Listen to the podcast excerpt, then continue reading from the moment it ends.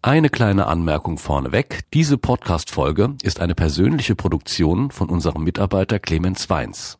Ihm, wie auch uns, war es wichtig, auch einmal öffentlich kritisch hinter die Kulissen im System E-Commerce zu blicken. Dies konnte er auch machen, dank des Artikels von korrektiv.org Die Maschine Amazon und der Bereitschaft von einem der AutorInnen, mit ihm zu sprechen.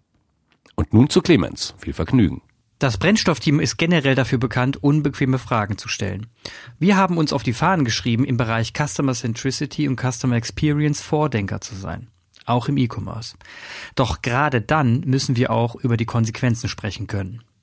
Das, was den Kunden zu 100% glücklich macht, ihn wiederkommen lässt, kann auf der anderen Seite zu Lasten von MitarbeiterInnen gehen. Same-Day-Delivery oder Liefern in 10 Minuten geschieht nicht von Zauberhand. Hier sind Millionen von Menschen auf Rädern, in Autos, Lieferwagen und Lastwagen unterwegs, um genau dieses Versprechen zu erfüllen. Wie es diesen Menschen jedoch geht, wird gerade in unserer Branche selten hinterfragt. Nachhaltigkeit ist uns sehr wichtig, genauso wie soziale Verantwortung. Daher dürfen wir auch bei solch einem Thema nicht wegschauen. Hallo, liebe Brennstofffreunde und Brennstofffreundinnen. Schön, dass ihr wieder eingeschaltet habt. Freut uns sehr. Und heute mit einem äh, sehr spannenden Thema. Also ist wirklich gut, dass ihr dabei seid. Und zwar reden wir heute über einen großen Händler, der mittlerweile schon lange, lange am Markt ist und sehr erfolgreich. Und dieser Händler heißt Amazon oder Amazon, wie man es nennen will. Es gibt eine Geschichte über Amazon und zwar von Korrektiv veröffentlicht und diese heißt Die Maschine Amazon. Und ich habe diesen Artikel gelesen und habe mir gedacht, Wahnsinn. Also super gut beschrieben, super gut fundiert recherchiert. Und ich wollte unbedingt denjenigen kennenlernen, der hinter diesem Artikel steckt. Natürlich repräsentativ, repräsentativ und sein Team. Und die Person heißt Jonathan Sachse. Ist hier zugeschaltet. Hallo Jonathan. Hallo, ich grüße dich. Schön, dass du dabei bist. Freut mich. Ich finde das äh, total nett, dass du mich eingeladen hast, äh, weil ich, also erstmal generell, und ich finde das äh, spannend, ähm, mit dir zu sprechen, weil ich glaube ich eine ganz andere Zielgruppe hier mal erreichen kann, mit der ich sonst ganz viel zu tun habe. Ähm, finde ich spannend.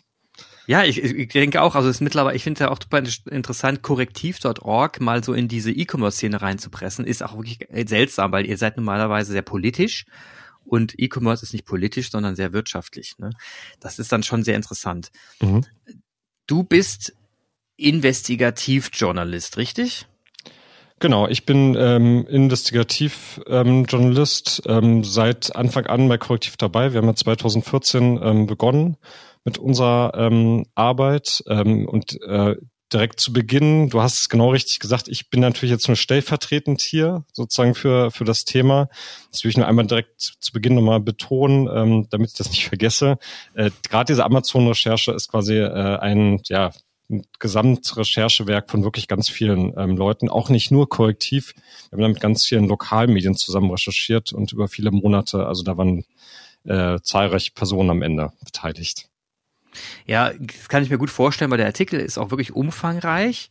Die Animationen sind gigantisch. Also man, man allein durch die Animationen kriegt man schon mit, wie ihr herangegangen seid methodisch, ne? Von außen in diese Zentren rein, die, die Logistikzentren, die Verteilerzentren und ähm, in die rein in die Lager. Und das ist schon, das ist schon echt super spannend, wie ihr durchgeht. Und der Artikel beginnt mit einem Todesfall. Mhm. Ne? Und damit startet ihr ja schon sehr dramatisch in diese ganze Geschichte rein, obwohl ihr betont, dass Amazon so an dem Tod nicht schuld ist. Ab, sag mal, grenzt ihr das schon so ein bisschen moralisch ein und sagt, naja, aber was hier passiert, ist eigentlich so nicht normal und so nicht okay. Was ist denn da bei dem Todesfall passiert? Genau, also wir ähm, haben im Laufe der Recherche erfahren, als wir, also wir haben mit mehr als 100 Personen gesprochen, die irgendwo bei Amazon in der Kette ähm, Wissen haben. Das waren auch viele, die direkt bei Amazon angestellt sind oder bei den ganzen Subunternehmen. Und in dieser Kette haben wir ähm, von einem Todesfall in Leipzig erfahren, sogar noch vom zweiten Todesfall, den thematisieren wir aber nicht. Ähm, mhm. Und ähm, haben versucht zu verstehen, äh, warum ist der eigentlich nicht bekannt und wie ist Amazon mit dem Todesfall umgegangen. Ähm, und zwar ähm, dazu in der Rekonstruktion mit mehreren Leuten, die an dem Tag ähm, auch äh, Schichtdienst hatten, ähm, war es so, dass jemand während des Schichtwechsels, so ungefähr vom Timing in der Mittagszeit, ähm, leider verstorben ist. Ähm, es gibt auch überhaupt keinen Zusammenhang, dass Amazon an dem Tod selber ähm, eine Verantwortlichkeit ähm, trägt. Ähm, es war aber total spannend zu erfahren, wie Amazon dann umgegangen ist mit dem Todesfall. Ähm, die Person, die dort ähm, quasi in einem Bereich einer großen Lagerhalle, das sind ja so mehrere Lagerhallen nebeneinander in Leipzig, ähm, lag, wurde re relativ improvisiert, äh, scheint es uns mit Pappen ähm, sozusagen abgeschirmt als Sichtschutz. Ähm, und vielleicht noch wichtiger, ähm, der Schichtbetrieb lief grundsätzlich weiter dann an dem ähm, Tag. Ähm, es war jetzt nicht so, dass äh, gesagt wurde, okay, das ist eine ganz besondere Situation, jetzt mal alle Maschinen auf Stopp und wir sortieren uns und gucken dann, ob wir den aufnehmen können, auch sozusagen aus moralischer äh, mhm. Sicht äh, die Mitarbeiterinnen gegenüber, sondern es ist eine Situation entstanden von ziemlicher Verunsicherung die sich dann ähm, für manche dann so schrittweise aufgelöst hat. Also Amazon selber sagt auch, dass sie ähm, angeboten haben, dass sie ja nach Hause gehen kann, ähm, der, ähm, die es möchte. Ähm, das ist aber bei den meisten nicht angekommen. Das ist uns relativ klar geworden durch die ganzen Gespräche, die wir geführt haben. Und ähm, das fanden wir am Ende ein gutes Beispiel, um einen Text reinzugehen, um zu zeigen, wie weit geht diese Maschine Amazon immer weiter und äh, erlaubt überhaupt einen Stillstand und immer einen Blick sozusagen auf die Menschen ähm, dahinter und ist überhaupt in der Lage, so ein Riesenkonzern mit allen standardisierten Abläufen, ähm, ja, quasi am Ende das Individu Individuum und die Bedürfnisse ähm, wahrzunehmen und darauf einzugehen, äh, wenn da mal was passiert, was außerplanmäßig ist, wie in diesem Fall ein Todesfall. Ja, es klingt schon sehr kalt. Also man muss sich vorstellen, liegt eine Leiche im, im, im Lager und ähm, die Menschen rennen drumherum und, und verpacken und machen weiter wie, wie, wie zuvor. Angeblich soll ja, also laut Artikel ist ja so, dass Amazon auch alle nach Hause geschickt haben soll, mhm. aber äh, dass die Nachricht irgendwie bei keinem ankam. Jetzt muss man sich die Frage stellen, wem glaubt man eher, ne?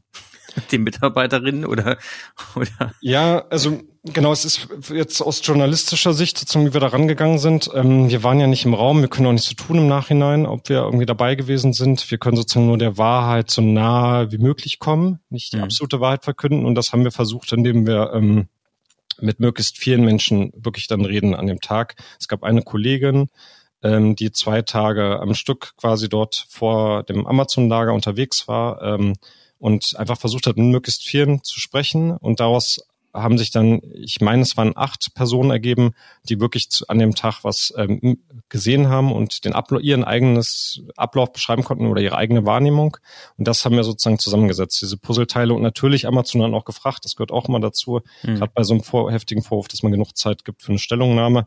Und das bilden wir dann sozusagen beides ab, äh, ohne jetzt zu sagen, die Seite ist richtig oder die. Ähm, und so sind, so sind wir bei der Rekonstruktion, Rekonstruktion am Ende gelandet. Was ich total spannend finde, das ist eine ganz ähm, frische Information, die über die berichtet ähm, netzpolitik.org. Ähm, mhm. Jetzt, also gestern haben die einen Artikel veröffentlicht über einen Todesfall in den USA. Da ist auch, also Todesfälle gibt's ja immer wieder. Mal ganz kurz so als Einordnung, ja, ist auch sowieso. irgendwie klar, bei so, bei so einer riesen Belegschaft. Ne? Also äh, das, das ist jetzt erstmal nichts, was man Amazon vorhelfen kann. Das ist wieder interessant, aber wie Amazon damit umgegangen ist. Also am 27. Dezember ist ein äh, Mitarbeiter in den USA, äh, in Colorado, im äh, Logistikzentrum dort gestorben. Und auch dort ich zitiere mal ganz kurz, äh, das ist quasi äh, Netzpolitik geht auf einen Bericht vom Guardian ein, die da tiefer mhm. recherchiert haben. Demnach soll der Tote in der Laderampe, wo er starb, mit Pappkartons von Blicken abgeschottet worden sein, also wirklich fast identisch mit unserer Berichterstattung, um ihn vor der eintreffenden Frühschicht zu verstecken. Mitarbeiter in der Frühschicht sollen anschließend ihre Arbeit im Lager begonnen haben, um darüber informiert worden zu sein, dass ein Kollege verstorben ist und noch im Gebäude liegt. Erst beim Meeting eine Woche später sei der Vorfall adressiert worden. Das ist natürlich noch ein bisschen gravierender als bei uns, dass gar nicht drüber geredet wird. Aber allein diese, das wirkt fast, also das weiß ich jetzt nicht, ne, muss ich auch so sagen, da habe ich Amazon mhm. nicht zu konfrontiert. Aber man weiß ja, dass Amazon für ganz viele Situationen einen standardisierten Protokoll, Ablauf per Protokoll hat. Ja. Das ist ja in allen möglichen Prozessteilen so. Und es wirkt auf mich fast so, als wäre auch bei solchen Notsituationen so eine Art Protokoll, äh, was starten würde. Auch hier wieder Pappkartons abgeschirmt und nicht irgendwie alles auf Stopp als Standard, sondern mhm. äh, erstmal weitermachen und dann sortieren und dann Step by Step kommunizieren. Man weiß ja irgendwie in der Stahlindustrie, ist jetzt ein krasses Beispiel, weil das ist die Stahlindustrie, aber weiß ja, wenn da was passiert, werden alle Maschinen angehalten. Alle. Da ist ja die ja. Halle geleert und dann wird, wird, dann wird, wird sich darum gekümmert, dann wird entsprechend die Person behandelt oder entsprechend rausgetragen, wenn sie tot ist. Also das weiß ich von der Stahlindustrie. Das heißt, da geht man sehr, sehr, sehr straff vor und da gibt es ein ganz klares Protokoll, das aber auch äh, in die ganz andere Gegensätze Richtung geht. Da wird alles angehalten in dem Moment und erstmal geguckt, was ist denn hier eigentlich passiert. Und das finde ich auch, äh, das finde ich in dem Kontext deswegen faszinierend. Ja, natürlich muss Amazon nichts dafür können, aber wenn im eigenen Lager jemand stirbt, dann wollen wir ja schon mal wissen, warum. Kann ja sein, dass es eine Altersschwäche war, ist alles äh, okay, aber kann ja sonst was gewesen sein, ausgerutscht oder gegen Nagel gerannt oder was weiß ich, ne? Und dass man da nicht aus Arbeitssicherheitsgründen sagt, jetzt stoppen wir mal alles und bleiben kurz mal stehen und prüfen mal kurz, finde ich seltsam. Aber da kommen wir mhm. wieder zum Thema seltsam. Wenn man einem ähm, wenn man das von außen betrachtet, wirkt es vielleicht seltsam, aber ihr habt ja auch den Blick, na, na, ihr habt ja auch das, den Blick auf das Businessmodell von Amazon geworfen und sagt ja auch, dass wie Amazon Geld verdient. Und Amazon ist letzten Endes ja wenn man von, vom Businessmodell ausgeht, einen Händler, der in Akkordzeit, in unglaublich schneller Akkordzeit, die Pakete ausliefern muss. One-Day-Delivery ähm, waren ja die ersten, die das so in der, in der, überhaupt in der Lage waren zu tun. Unglaublich äh, straffe Lieferketten, unglaublich klare Zuweisungen zu Lastwagenfahrern und, und Transportern, die dann auch ganz klar arbeiten müssen. Alles wird gemessen alles wird gemessen und wenn man, ähm, wenn man nicht gut gemessen wird, kann man, kann man dann davon ausgehen, dass man als Fahrer weniger Aufträge bekommt, also gleichgesetzt mit, der ist raus. Und, oder Fahrerin natürlich. Und das Ganze, das Ganze ist durchgetaktet bis zum Schluss. Also das heißt, wir haben hier eigentlich von der, von der Steuerung dieser, dieses Unternehmens eine klar straffe Organisation, die es eigentlich vorsieht, dass der Endkunde immer im Vordergrund steht. Das heißt, wenn wir sagen, wir liefern an einem Tag, dann liefern wir an einem Tag, komme was wolle. Und das ist, ähm, ich glaube, das ist so ein bisschen die Krux der ganzen Sache, das, der Teufelskreis, der sich hier ergibt, dass man das Kundenversprechen nicht mehr brechen kann und die ganze Belegschaft hinten dran, die sich darum kümmern muss, immer mehr leidet. Und so haben wir ein Spannungsfeld zwischen Geschäftsmodell, Produktionsmodell und Organisationsmodell. Ähm, ja, finde ich, finde ich total spannend. Ich glaube, du hast in einem ähm, Vorgespräch auch mal gesagt, äh, dass sie Amazon erst ein Bedürfnis geschaffen hat, was noch gar nicht da war. Genau. Das, was du jetzt quasi ne, gerade auch nochmal so beschrieben hast. Ähm, und das fände ich jetzt sozusagen, klar, jetzt hier in unserem Gespräch äh, geht es bestimmt auch viel darum, sozusagen, wie ähm, äh, Unternehmen vielleicht auch umdenken sollten. Aber jetzt mhm. für mich nochmal die Kundensicht, ähm, die finde ich auch nochmal wichtig, dass man sich das einfach vergegenwärtigt. Ähm, das ist klar für mich ein absolut großes Service, Serviceangebot. Ich muss eigentlich nichts bezahlen und kriege es äh, in Berlin sogar innerhalb, an manchen Tagen sogar innerhalb von weniger äh, Stunden dann was von Amazon geliefert. Aber mit Sicherheit am nächsten Tag, wenn ich ähm, äh, hier zumindest in Großstädten unterwegs bin und so Standardprodukte bestelle. Ähm, und ähm, da quasi für sich nochmal eine Entscheidung zu treffen, brauche ich ähm, das überhaupt und was bedeutet das eine Konsequenz? Also Konsequenz in ganz viele Richtungen quasi die, die alten Diskussionen kennen wir alle, wo, wo das losging, die Kritik an Amazon, Buchhandel und so weiter und aussterbende Innenstädte. Das ist aber ja trotzdem weiterhin da als Thema. Ich würde mhm. das jetzt sozusagen auch nicht einfach in eine Schublade schieben wollen und so äh, sagen wollen, irgendwie hör mir auf mit den alten Kamellen. Das ist weiterhin ja. ein total wichtiges Thema, gerade auf dem Land und kleineren Innenstädten. Ähm, und das andere Thema sozusagen, äh, was passiert dahinter und äh, wie, wie leiden am Ende auch äh, Menschen in so einer Kette, die da quasi unter Dauerdruck äh, arbeiten müssen und dauerüberwacht ähm, sind, auch wenn sie zumindest die, die bei Amazon direkt angestellt sind, jetzt nicht schlecht bezahlt werden. Es geht aber quasi ja um viele, ähm, also ich betone, die bei Amazon angestellt sind, beim Subunternehmen sieht es ganz anders aus. Ähm, aber am Ende geht es für mich um viele Themen, die wirklich auch den ethischen äh, Arbeitsbereich ähm, äh, betreffen und was für eine Art von äh, Employer Branding sozusagen schafft. Am, äh, haben die überhaupt quasi ein Verständnis dafür, wie man das äh, sich ja. schmackhaft macht? Und äh, wie kann Amazon sich ja weiterentwickeln, ähm, ohne dass irgendwann vielleicht gar keine Arbeitskräfte mehr äh, zur Verfügung stehen oder nur noch Menschen aus dem Ausland irgendwie ähm, äh, quasi nach Deutschland pilgern und hier dann die Station der Logistikkette befüllen. Richtig. Und wie gesagt, du hast es gerade angesprochen, wie im Vorgespräch habe ich gesagt, dass Amazon ein Bedürfnis geschaffen hat, auf der, auf der Kundenseite gesagt hat, wir müssen so schnell wie möglich liefern. Das können die anderen alle nicht. Und wir bauen jetzt hier einen, einen Prozess auf, der das kann. Ein Geschäftsprozess auf, der das kann. Und diese, damit fing eigentlich jetzt an, und das hat sich jetzt in den letzten Jahren beschleunigt, dass man sagt, okay, auf dieser Geschäftsprozessseite, auf dem, wenn man Geschäftsprozesse optimieren will, Lieferung da müssen wir einfach mal weiter optimieren. Wenn Amazon in einem Tag liefern kann, können wir in einem halben Tag. Wenn wir, wenn die anderen im halben Tag liefern kann, können wir in einem Vierteltag. Wenn wir in einem Vierteltag liefern können, können wir in einer Stunde. Wenn die in einer Stunde liefern können, machen wir es unter einer Stunde. Und dann geht's immer weiter runter und dann bleibt es am Ende hängen bei Gorillas und Flink und Co., die innerhalb von zehn Minuten liefern wollen. Das mhm. Versprechen zehn Minuten hat eine unglaubliche Auswirkung auf die Mitarbeiter. Und ich habe mir mal, ich habe mir mal angeschaut, ähm, den Kununu-Wert von Amazon und einfach mal verglichen in der Branche. Mhm. Und wenn man sich Amazon anschaut, der Kununu-Wert ist schon unterirdisch, schon ein Score von 3,3 in Amazon Deutschland. Natürlich über komplett Amazon hinweg, über die Lager, von Lager bis hin zu den, den Headquartern ist alles dabei. Aber es ist trotzdem ein unterirdischer Wert.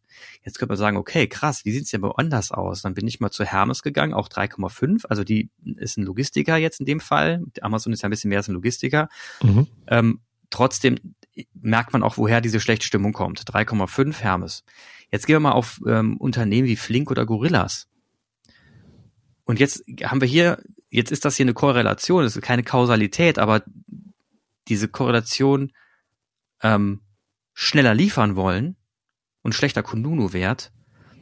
Also es könnte auch eine Kausalität sein. Ich würde ja so gerne, dass eine Kausalität ist ja wurscht. Ja. Auf jeden Fall Flink hat, liefert recht schnell einen Kununu-Wert von 2,9. Das ist schon echt bedenklich. Ja, das ist bedenklich.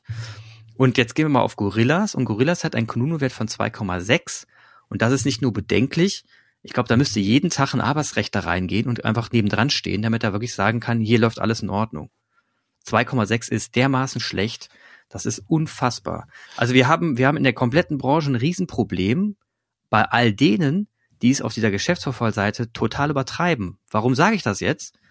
Otto zum Beispiel, die Otto Group hat einen Kununu-Score von 4,0. Ich habe von Otto jetzt noch nicht gehört, dass sie unbedingt in zwölf, zwölf Minuten liefern wollen. Ja, ich habe den Zusammenhang jetzt einfach mal hergestellt, ganz kühn. Trotzdem muss man sagen, er ist jetzt nicht ganz von der Hand zu weisen. Wenn ich straffe Prozesse brauche, schnelle Lieferzeiten brauche und der Mitarbeiter, und das sieht, muss man ja nun in Städten beobachten, noch nicht mal Zeit hat, sich einen Helm anzuziehen, aufs Fahrrad zu springen und loszudüsen, sondern einfach nur aufs Fahrrad springen, losdüst, ohne Helm, mit, mit einem E-Bike mittlerweile im Affenzahn die Stadt fetzt, fetzt, über rote Ampeln fährt, um dann in zehn Minuten abzuliefern, dann ist der, dann ist der Kundenwunsch erfüllt und hinten dran ungefähr, also ich bin kein Jurist, aber ich kann mir vorstellen, der hat mal locker 50 Gesetze gebrochen in dem Moment, als er einfach nur draufgestiegen ist und zum und zum Kunden gefetzt ist. Und das ist bedenklich. Und das ist eine Entwicklung, die spitzt sich gerade zu und die hat euer Artikel in mir hervorgerufen. Also wenn durch euer Artikel die Maschine Amazon, wenn man sich das durchliest, dann wird einem das immer klarer, was wir hier eigentlich gerade anrichten im Kontext Nachhaltigkeit. Und da gehört Sozial nun mal auch dazu. Ja, also ich ähm, finde äh, finde ich total spannend, jetzt mal die konkreten Scores zu hören und gleichzeitig finde ich sie nicht ähm, überraschend. Ähm, die, also wir, diese ganzen Unternehmen sind ja auch dafür bekannt, dass sie sich jetzt ähm, quasi nicht äh, unterstützen, wenn sich äh, gewerkschaftliche Aktivität, äh, so Aktivitäten starten. Also Gorillas, äh, wer das ein bisschen verfolgt, die Berichterstattung, was quasi alles schon unternommen wurde, um hm. mit au aufgegliederten Subunternehmen und äh, oder Tochterunternehmen und ähm, allen möglichen sozusagen Varianten, damit äh, kein, keine organisierte Gewerkschaft entstehen kann. Äh, gibt es quasi einige, einige spannende Berichte zu, auch wenn wir da selber nicht zu recherchiert haben. Bei Amazon haben wir es wiederum. Und auch da ist das total wiederkehrendes ähm, wiederkehrendes Thema, das äh, besonders auf der quasi dezentralen Ebene, also ich nehme jetzt mal die ganzen ähm, Verteilzentren, die überall in Deutschland verstreut sind, da bräuchte theoretisch jedes Verteilzentrum einen eigenen Betriebsrat, wenn man so in einer klassischen ähm, Struktur ähm, denkt, wo, wo quasi die Arbeitnehmerrechte gestärkt werden könnten. Äh, und es gibt bisher nur ein einziges Verteilzentrum in Deutschland, das es geschafft hat. Und selbst das, der Betriebsrat steht ähm, gerade im, im gerichtlichen Auseinandersetzung mit Amazon, ob denn äh, Amazon versucht dagegen ähm, vorzugehen, ob das rechtmäßig war, sozusagen der Gründungsvorgang. Mhm.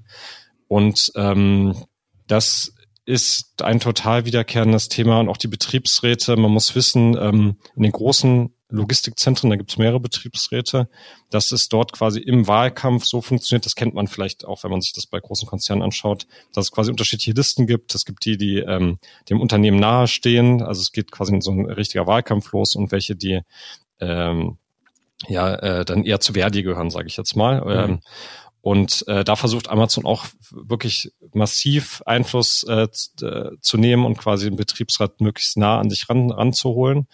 Ähm, und das, ja, das, äh, das kommt am Ende ja alles in dieses Scoring rein sozusagen, warum es am Ende so ein Resultat gibt. Und ich fand eine Sache zum Beispiel spannend, ähm, das schließt mal dran an, was du gerade gesagt hast, immer schneller und immer mehr. Und ähm, ich, äh, wir, wir haben quasi versucht mal die ganzen ähm, Arbeitsschutzbehörden, die es in den ähm, auf äh, Bundeslandebene und auch in den Kommunen gibt, äh, mal anzufragen, wie oft eigentlich Amazon so kontrolliert wurde in den Lagern. Das kann man machen. Das kann übrigens jeder machen mit dem Informationsfreiheitsgesetz, mhm. wenn da mal jemand selber was probieren möchte, Anfragen zu stellen. Und dann kann man Unterlagen einsehen ähm, und teilweise die Originalkommunikation zwischen der Arbeitsschutzbehörde und Amazon ähm, sich durchlesen per E-Mail, was die miteinander geschrieben haben. Und auch da ist es ähm, erstmal interessant, es gibt ziemlich wenig Kontrollen für so einen riesigen Konzern und auch die Art und Weise, wie kommuniziert wird, äh, kriegt man Sachen raus, ähm, die das unterstreichen. Und ich mache das mal an einem Beispiel. In Brandenburg in einem äh, Lager war es so, dass mit Corona-Beginn, März 2020, als es in Deutschland richtig losging, gab es so, wer sich erinnert, neue Gesetzgebung, wo es darum ging, alles schließt eigentlich, außer so die, ähm, die Branchen, die äh, vor allem Lebensmittelbranche, äh, Supermärkte mussten natürlich geöffnet bleiben. Und dort musste wiederum sichergestellt werden, dass auch die, äh, der Nachschub äh, garantiert ist. Und da wurde dann teilweise auch Sonntagsarbeit erlaubt und gab so Paragraphen, die das quasi äh, zusätzliche Optionen geboten haben. Und Amazon ist natürlich sofort reingegangen. Das kann man in dieser Originalkommunikation nachvollziehen und hat versucht, in allen Bundesländern über die Arbeitsschutzbehörden äh, Versuche unternommen, dass sie jetzt Sonntagsarbeit einführen können. Ähm, und das fand ich ganz interessant, also mit dieser Begründung. Wir sind ja auch jemand, der quasi, wie, wie ist nochmal dieser Begriff, äh, ähm, die, die Branchen sozusagen Journalismus 4 auch darunter, ähm, die quasi wichtig sind für die Demokratie, dass die weiterlaufen. Gab es doch diesen Begriff, den wir tausendmal gehört haben der corona -Zeit. Systemrelevant. Die systemrelevanten Branchen, genau. Ja. Und in dieser Hardcore, äh, also dieser Maximum-Lockdown-Zeit, die wir damals erlebt haben, äh, da hat versucht Amazon quasi auf der höchsten Stufe der Systemrelevanten zu sein, indem sie dann auch noch mehr arbeiten können als sonst. Mit wen, also das äh, fand ich irgendwie auch nochmal interessant in der Rekonstruktion, auch wenn man jetzt sagen kann, das ist jetzt irgendwie schon wieder so lange her, aber es zeigt trotzdem, ähm, wie, wie Amazon tickt, wie weit sie gehen. Ja, absolut. Also ich, ähm, wie gesagt, ich bin, ich, ich gucke mir das Ganze so ein bisschen aus, aus, äh, aus der Vogelperspektive an, aber wenn man sich Amazon mal anschaut, dann ähm, ist ja erst einmal vom, sagen wir mal, vom Urgrund her, vom Jeff Bezos aus gesehen, der gesagt hat, ich will den Handel optimieren, erstmal okay, alles gut. Ne? Ich will den Handel optimieren, ich will dafür sorgen, dass die Leute schneller Bücher bekommen, auch okay. Ich will, dass die Leute die Bücher, jetzt will ich wachsen, billiger kriegen als woanders, dann kommen sie auch zu mir. Ne? auch noch alles in Ordnung, ist halt ganz normaler Wettbewerb. Und dann, dann kam eben die Amazon-Methoden, über die kann man, kann man eine eigene Podcast-Folge machen, wie sie das Ganze gemacht haben, damit sie billigere Preise machen. Auch da sind, das sind interessante Geschichten dabei. Auf jeden Fall hat er dann eben es geschafft irgendwie und hat gesagt, alles klar, jetzt müssen wir noch schneller liefern und müssen gucken, dass die Zentren alle so verteilt sind, dass wir ratzfatz dort einen Wagen an, andocken und der Wagen düst irgendwo hin. Ne? Und ich finde es halt spannend zu beobachten, wie sich Amazon da ausgebreitet hat und einfach geschaut hat, dass sie dieses dieses System unglaublich effizient gestalten und das eben auch, und ich nenne den Begriff Data Driven, das bedeutet, sie haben Daten genutzt, jeglicher Art, um dann neue Entscheidungen treffen zu können. Und das bedeutet auch, wenn man Mitarbeiter misst, und die werden in Amazon ja gemessen, da kannst du ja sogar besser darüber reden, wie, wie die gemessen werden, auch bis zum, bis zum ähm, Lieferanten am Ende um dann genau zu sagen auf dem Dashboard, alles klar, derjenige von den fünf ist der schlechteste, den kicken wir raus, der nächste kommt rein. Ganz kühl wird das Ganze beobachtet. Und wenn man sich das Ganze anschaut, dann hat man das Gefühl, die 1,6 bis 1,7 Millionen Mitarbeiter bei Amazon, die Masse ist einfach nur ein Klotz am Bein. Und die kann man gerade nur, nur da haben, wo sie sind, weil man gerade keinen Ersatz hat. Also hätte man intelligente Drohnen und Roboter, die es ersetzen könnten, würde man sie nehmen und dann würde das ganze Punkte- und Tralala-System auch Sinn wieder ergeben. Dann würde es total Sinn ergeben zu sagen, alles klar, dieser Roboter, der ist von dem Hersteller, ist total dufte, der andere ist Mist, unser eigener ist am besten. Wir schmeißen alle anderen raus. Dieser Roboter macht geil. So, das heißt, der Roboter düst durchs Lager, macht alles wunderbar, dann die Drohne, die ausliefert, okay, die Drohne ist schlecht, die ist gut, die können wir wieder machen. Dann würde das ganze Punktesystem Sinn machen und keiner würde mehr danach schreien zu sagen, okay, das ist ungerecht, wir bräuchten keinen Betriebsrat, alles wäre cool. Das wäre, glaube ich, die Lieblingsvorstellung von jedem mhm. E-Commercer dieser Welt. Und da würden wir alle auch sagen, ja, eigentlich ist es wirklich so am besten, weil da muss keiner mehr im, La im Lager ähm, leiden am Ende. Mhm. Ne? Und so ist das System aber jetzt schon fertig ausgelegt. Nur haben wir immer noch ein Problem. Die Mitarbeiter sind da nun mal drin, die Mitarbeiterinnen. und, und müssen sich jetzt diesen Mist auch noch hingeben und so fies und so krass arbeiten. Und da finde ich einfach, da passt was nicht. Da dann, ist dann aus meiner Sicht der Treiber Politik gefragt, weil das passt hier nicht. Also wenn hier Dinge so dermaßen ausufern, dass wir, Umst dass wir solche Umstände haben, und über Gorillas wurde auch schon viel berichtet, über Amazon jetzt auch, dann muss, muss der Arbeitgeber einschalten, genauso wie in der Fleischindustrie. Ja, und das, ähm, ich finde, es geht auch viel darum, wie verantwortlich fühlt sich Amazon dann für das, was quasi in der eigenen Kette passiert. Und jetzt würde ich mal übergehen zu den ähm, quasi den Transportbereichen der Logistikkette, mhm. also Lkw-Fahrerin und am Ende dann die Kurierfahrerin. Ähm, auch da ist genau das, was du gesagt hast. Es gibt quasi die ganze Zeit ein ähm, Live-Tracking, total standardisiertes Verfahren. Alles läuft über eine Amazon-Zentrale ab.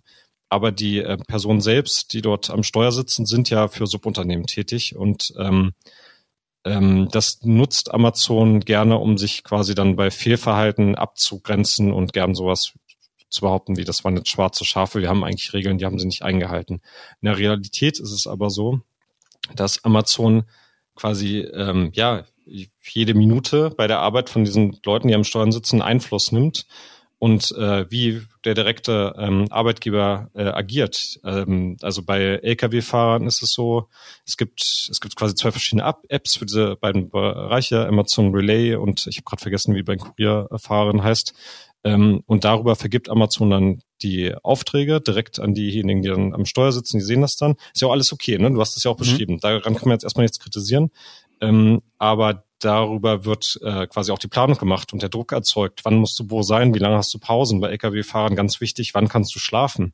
Ähm, mhm das kann quasi alles so rechtlich nett eingeordnet sein, aber wenn die Schlafenzeiten irgendwie alle drei Tage wechseln und du irgendwie von Nacht zu Tag Schlafenzeiten hin und her wechseln sollst, dann ist genau dieses Phänomen da. Ich, eigentlich sind es äh, wie so ein Roboter geplant, als würde ein Roboter am Steuer sitzen, aber am Ende sitzt da ein Mensch, der mhm. äh, immer in seiner Kabine da irgendwie schlafen muss. Ist eh jetzt nicht die angenehmste Art äh, zu schlafen und soll dann plötzlich umswitchen und schon wieder schlafen, zwei, ähm, äh, obwohl er vor zwölf Stunden eigentlich seine Schlafzeit hatte und dann wieder am Steuer sitzen und so berichten, zum Beispiel Lkw-Fahrer, wirklich alle, mit denen wir gesprochen haben, wir haben wirklich ähm, standen an vielen äh, Autobahnrastplätzen und haben mit Lkw-Fahrern, die für Amazon fahren, gesprochen.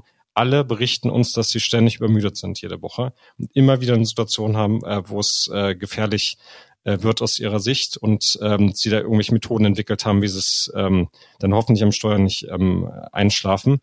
Und das ist wirklich ein richtig, richtig großes Ding, wo genau das greifen muss aus meiner Sicht, was du sagst, dass die Politik ähm, reingeht. Und es gibt Vorschläge, der ehemalige ähm, Verdi, ähm, Chef, der mittlerweile für die Grünen als Abgeordneter Bundestag äh, sitzt, Frank äh, Psierske, der sagt zum Beispiel, wir müssten das so machen wie in der äh, Fleischindustrie. Amazon darf äh, auch diese äh, nicht mehr die Subunternehmen beauftragen, sondern muss die Leute selber direkt beschäftigen. Das war ja so ein großer Umstieg in der Fleischindustrie, das ähm, rund um Tönnies-Skandale und so dann mhm. gesagt wurde, zumindest für bestimmte Prozesse, die müssen alle direkt bei Tönnies beschäftigt sein. Ähm, und äh, das, ja, finde ich spannend, ob es quasi wirklich mal eine echte Diskussion der Politik gibt äh, und auch eine Gesetzesänderung diskutiert wird. Ja, man ist sich den Ausmaß ja. auch gar nicht bewusst, glaube ich. Ne? Also die, wenn, ja. wenn, wenn mitten das Bankfahrer übermüdet fahren, und das muss ja nur bei zwei Blassfahrern passieren, dass sie dann irgendwie einen Unfall bauen, dann ist der tödlich, oftmals. Ne? Also dann kannst du Autos zerquetschen und sonst was tun. Das hat ein gesellschaftliches Problem. Das ist dann ein gesellschaftliches Problem. Das bleibt dann bei uns hängen. Ne? Und ja. dann sind wir auch wir, wir Steuerzahler wieder in der Pflicht, weil wir dann wieder dafür sorgen müssen, dass da bestimmte, ne, dass erstens die, die, die ganze Sache wieder aufgeräumt werden muss und zum anderen, dass die Schäden wieder begrenzt, begrenzt sein müssen. Und am Ende sind wir, sind wir Bürger diejenigen, die darunter leiden, weil ein Unternehmen glaubt, ähm, es, es könnte ohne Grenzen sein, sein Produktionsmodell so aufbauen, wie es denn gerade nach dem nach, nach Geschäftsmodellsinnen passt. Und das ist, ähm, das kann nicht funktionieren. Also wenn das so funkt, wenn das so läuft, dann haben wir ein gesellschaftliches Problem. Wenn das jeder machen würde, so auf die Art, hätten wir ein riesen gesellschaftliches Problem. Also stell mal vor, jeder würde so handeln wie Amazon, wird nicht funktionieren. So, jetzt kann, jetzt kann man sagen, ja, wird Amazon könnte ja auch sagen, ja, wo sind denn die Konkurrenten, die es machen? Denn dann macht's doch besser, ne? Macht's doch anders. Da denke ich mir, ja klar, kannst es anders machen. Aber wenn du alles maschinell ausrichtest und so effizient gestaltest und dadurch wirtschaftlich erfolgreich bist und alles ausgereizt hast, ja, was, was willst du denn anders machen, als es so auszureizen? Und das, mhm. Und das kritisiere ich eben dann an Politikseite, dass sie sagen, okay, wir müssen hier eine, Grenze ziehen.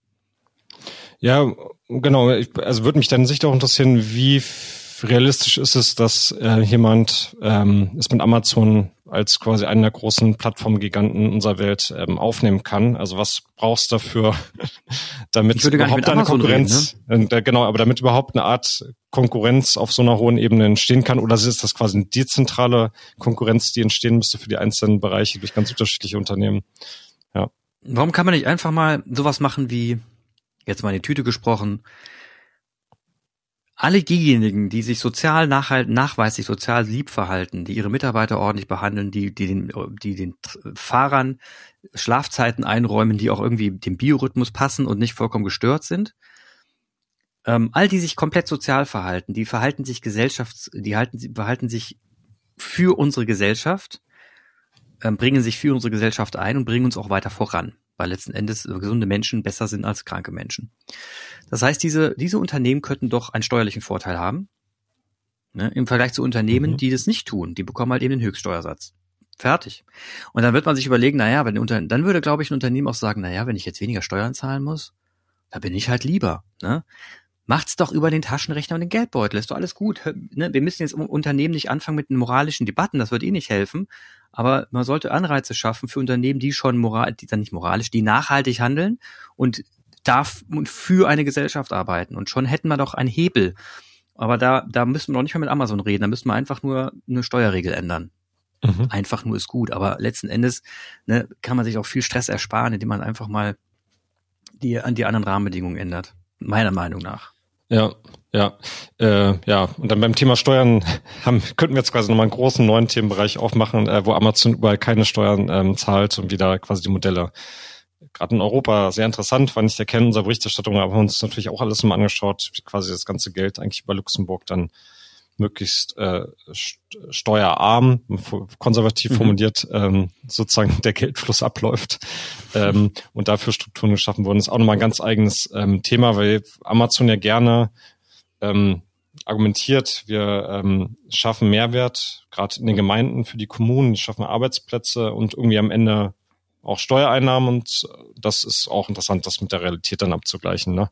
Also wie viel Geld fließt überhaupt zurück? Klar zahlen die irgendwo Gewerbesteuer, was weiß ich, ähm, äh, aber es ist schon Maximum auf wirklich maximal auf Steuereffizienz und Steuervermeidung ausgerichtet, das ganze ähm, Modell. Und ähm, in den USA ist total interessant, wenn man da mal so richtig einsteigt, da werden unglaubliche Deals gemacht mit der äh, örtlichen Politik, die ein äh, quasi Wettbieten machen ähm, um einen Amazon-Standort vor Ort zu bekommen und Steuererleichterungsmodelle anbieten oder das Grundstück kriegst du gratis und was weiß ich, nur damit die großen, also zum Beispiel die ganz großen Cloud-Server, Zentralen, die in den USA ganz großes ähm, Ding sind, sehr Prestige, äh, Prestige-Ding für, äh, für die Kommunalpolitik dort.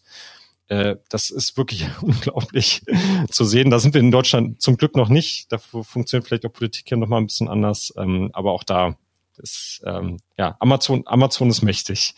Ja, alles, alles gut, ja. Ich meine, wie gesagt, es ist ja nicht so, dass man, dass ich, dass man Unternehmen verteufeln muss, nur weil sie, weil sie erfolgreich sind. Das ist ja fantastisch. Und dafür, dafür stehen wir auch ein. Alles gut, ne? Das ist das Problem, wir reden ja gerade wirklich um die Grenz, über die Grenzverhalten solcher Unternehmen. Mhm. Ich meine, Ikea ist nicht besser als Amazon, ne? Die haben ein Geflecht von GmbHs um ja. Steuern zu sparen. Die machen es nicht anders. Also da ist Amazon nicht alleine. Das ist üblich, das ist komplett üblich im Markt und auch vollkommen bekannt. Und da, da, da, da, wenn das geduldet ist vom Gesetzgeber und das so in Ordnung ist, dann kann man sich auch nicht drüber beschweren, weil noch, wir müssen eigentlich mal eins klarstellen.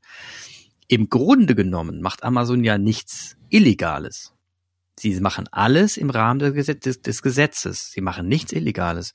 Und das muss man, kann man Amazon nicht vorwerfen. Sie reizen den Rahmen aus, wie sie ihn ausreizen können und versuchen, das Beste rauszuholen. Das, das ist auch okay, das, dafür ist ein Unternehmen da. Und ich würde einem Unternehmen jetzt nicht sagen, du musst das Gesetz verändern, das ist nicht sein, das, den Job, der Job des Unternehmens. Unternehmens muss wirtschaften. Das ist auch okay so. Deswegen äh, gucke ich mir den Gesetzgeber an und denke mir, okay, du siehst doch, dass hier was schräg läuft. Da müssen wir doch nachjustieren. Das funktioniert doch so nicht. Wir müssen nicht mehr Regeln aufstellen, aber andere Rahmenbedingungen. Wobei ich ähm, ein bisschen einschränkend sagen würde, gerade so in dem Lkw-Bereich glaube ich, dass der ähm, es tatsächlich auch Gesetze gibt, die nicht richtig angewendet werden, weil es zu wenig Kontrollen gibt. Also mhm. da würde Amazon, ich würde tippen, es würde mehr Verstöße geben, wo Amazon auch mit Verhaftung gezogen werden könnte, weil es einfach wenig Kontrollen gibt. Also dort, das könnte man, glaube ich, durch verschiedene Bereiche jetzt äh, mal durchziehen. Mhm. Ähm, aber im Lkw Bereich, da haben wir es uns sehr genau angeguckt im Vergleich zu anderen Ländern. Belgien wird immer so als Vorbild ähm, genannt. Dort gibt es ziemlich viele Kontrollen von Lkw-Fahrerinnen, ähm, die ja noch Amazon betreffen. Und da werden auch mehr Verstöße ähm, bekannt, wenn es darum geht, um die Lenkzeiten, ne? wie, also wie lange darf jemand im Steuer sitzen, bis eine Pause kommt und sowas. Ähm, und ich glaube, das ist auch schon das, also zusätzlich ein, ein Problem, dass hier gar nicht so sehr äh, drauf geschaut wird, ähm, ob die Gesetze, die es gibt, die manchmal auch echt kompliziert sind. Man muss dann sehr genau aufschlüsseln, mhm. wann was wie passiert ist. Ähm, äh, aber ob die überhaupt erstmal eingehalten werden. Und äh, das wiederum weiß Amazon natürlich auch, sozusagen, ne? in dieser Spielraum. Das gleiche, das, was ich vorhin beschrieben habe, wo ich irgendwie überrascht war, wie wenig Kontrollen es eigentlich vor Ort in den äh, Amazon-Lagern gibt, dafür, dass sie einfach so ähm, gigantisch großer Player sind. Ähm, ich habe übrigens jetzt eine äh, Statistik gesehen, erst letzte Woche, habe ich aber nicht verifiziert, ähm, dass Amazon sogar der fünftgrößte Arbeitgeber der Welt ist. Aber mhm. äh, gerne nochmal selber alle dies schon nach, nachlesen. Ich habe nur so ein Ranking von einem äh, Medium gesehen, ein seriöses Medium, aber ich konnte es nicht selber verifizieren. Und ähm, ja, da fängt es ja ein bisschen an. Ne? Also wenn jetzt ein Unfall irgendwo passiert, und drei Tage später wird dann irgendwie per E-Mail hin und her kommuniziert und drei Tage später kommt dann eine Kontrolle. Was soll denn dann noch entdeckt ähm, werden? Ja, ja. Ähm, das, ich, ich glaube, da ist sich Amazon schon sehr bewusst neben, wir gehen maximal an die Grenze ran, auch ähm, wie, wie kann man vielleicht mal so einen Schritt weitergehen oder wo ist, sind Sachen gar nicht sichtbar und bleiben quasi eine Blackbox bei Amazon. Ja, absolut. Das kann ich mir auch sehr gut vorstellen. Jetzt, jetzt ist das ganze große Thema ähm, Logistik und Lastwagenfahrer, Fachkräftemangel. Ja. Ne? Wir haben, wir, wir wissen ja alle, wir haben einen riesen Fachkräftemangel überall und gerade bei den Lkw-Fahrern ist das ja jetzt auch bekannt. Wie schafft es denn Amazon, das irgendwie aufrechtzuerhalten? Haben die oder halten sie es überhaupt aufrecht? Mhm. Genau, also die gehen unterschiedliche Wege. Das eine ist, dass sie ähm, versuchen, immer mehr ähm, ja, Menschen zu finden, die in Deutschland ähm, eine Firma ähm, gründen, also mit deutschen ähm, Sitz, die dann quasi im Lkw-Markt für Amazon tätig ist. Äh, das hat ein eigenes Label, das vermarkten sie, Amazon Freight Partner Programm. Ähm, da ist sozusagen dieser Versuch, dass man ähm, quasi mehr fahren kann. Es gibt dann so Regelungen, Kapotage-Regelungen, dass man deutsche, deutsche Lkw-Firmen quasi äh, nicht so oft Pause machen müssen, nicht so oft ähm, wie, wie äh, Firmen, die in anderen Ländern, Nachbarländern angesiedelt sind. Das ist so der eine Weg. Wenn man aber guckt, wer sitzt am Steuer bei diesen Firmen, äh, sieht man, also wir haben keinen einzigen deutschen Fahrer in, in den deutschen Firmen getroffen. Die kommen eigentlich immer aus dem ähm, Ausland. Und ähm, daneben gibt es dann noch die äh, Firmen, die direkt, das sieht man in Kennzeichen ja immer gut, und ob es quasi ein Amazon Branding gibt oder ein anderes, ähm, die dann ähm, quasi im Ausland angesiedelt ähm, sind direkt und auch nicht bei Amazon so als fester exklusiver Vertragspartner laufen. Und ähm, auch da sind äh, die Fahrer meistens aus Ländern, die ja sehr weit östlich, ähm, sozusagen östlichen Ländern kommen, Polen natürlich, aber dann vor allen Dingen noch weiter darüber hinaus. Also wir haben viele aus Litauen, äh, aus der Ukraine eigentlich auch, auch wenn sich das natürlich jetzt ähm, in diesem Jahr, im letzten Jahr ziemlich ver verändert hat nochmal äh, aber auch noch weiter weg. Ne? Also wir, wir haben auch erlebt und äh, mitbekommen, dass es mittlerweile ein Recruiting gibt bis runter nach Asien, wo ähm, quasi Subunternehmen im Schnellverfahren ähm, dann zwei bis drei Wochen ähm, quasi wie so ein Praktikum am Steuer als Beifahrer dann Leute schulen, die dann quasi in Deutschland für Amazon ähm, fahren sollen. Ähm, und das ist schon eine, ja, ich finde, gravierende Entwicklung. Klar, die betrifft viele Unternehmen, aber bei Amazon haben wir es jetzt mal ziemlich nah versucht nachzuverfolgen. Es gibt, geht immer diese Zahl rum, uns fehlen äh, 100.000 ähm, Lkw-Fahrern allein in Deutschland.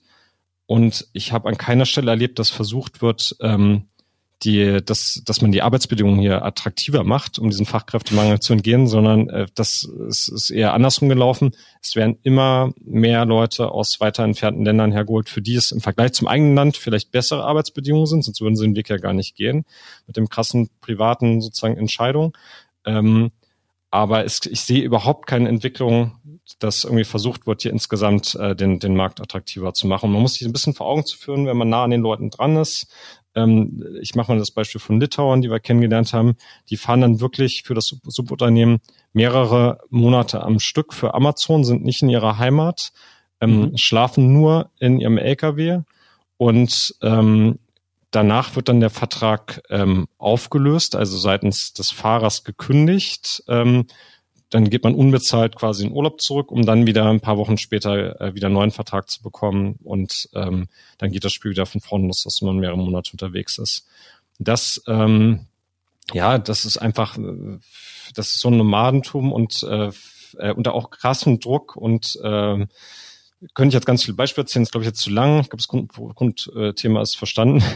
ähm, ähm, das finde ich interessant. Ich will dazu noch eine Berichterstattung empfehlen. Äh, können wir vielleicht auch ähm, verlinken, weil es kurz nach unserer Berichterstattung noch einen ganz tollen Text gab im, in der Zeit, wo eine Kollegin ähm, sehr nah dran war und auch mit äh, Lkw-Fahrern wirklich aus, auch bei Amazon quasi mitgefahren ist über einen längeren Zeitraum und wirklich mal ganz nah am Alltag auch nochmal beschreibt, was heißt denn das eigentlich, wenn man hier für mehrere Monate ähm, äh, unterwegs seine Familie verlässt und dann eigentlich nur Geld anspart, damit man einmal nach Hause kommen kann und irgendwie die Hochzeitsfeier von der äh, Tochter finanzieren kann, um dann sofort mhm. wieder ins Auto zu steigen.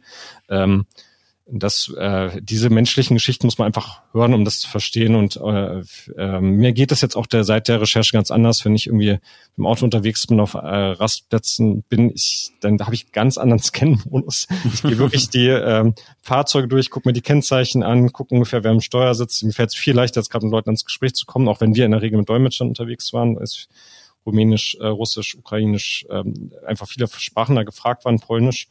Ähm, aber ähm, es ist auch ein bisschen eine persönliche Einstellungssache, glaube ich, für alle, die Auto fahren. Vielleicht kann man das so ein bisschen auch mitnehmen aus diesem Gespräch hier, dass man mal ein bisschen die Menschen dort auch wahrnimmt, die einen großen Fläche auch einfach auf jedem Parkplatz äh, einnehmen und äh, kommt sogar mit denen mal ins Gespräch. Ähm, die freuen sich total. Das kann ich auch nochmal weitergeben. Sie sind super dankbare Gesprächspartner äh, und sehr wertschätzend und insgesamt auch sehr ähm, offen über ihren Alltag ähm, zu berichten. Also falls da jemand Lust hat, mal in so ein Gespräch einzusteigen, vielleicht noch eine Fremdsprache außer Englisch kann, dann sind das bestimmt sehr interessante Gespräche.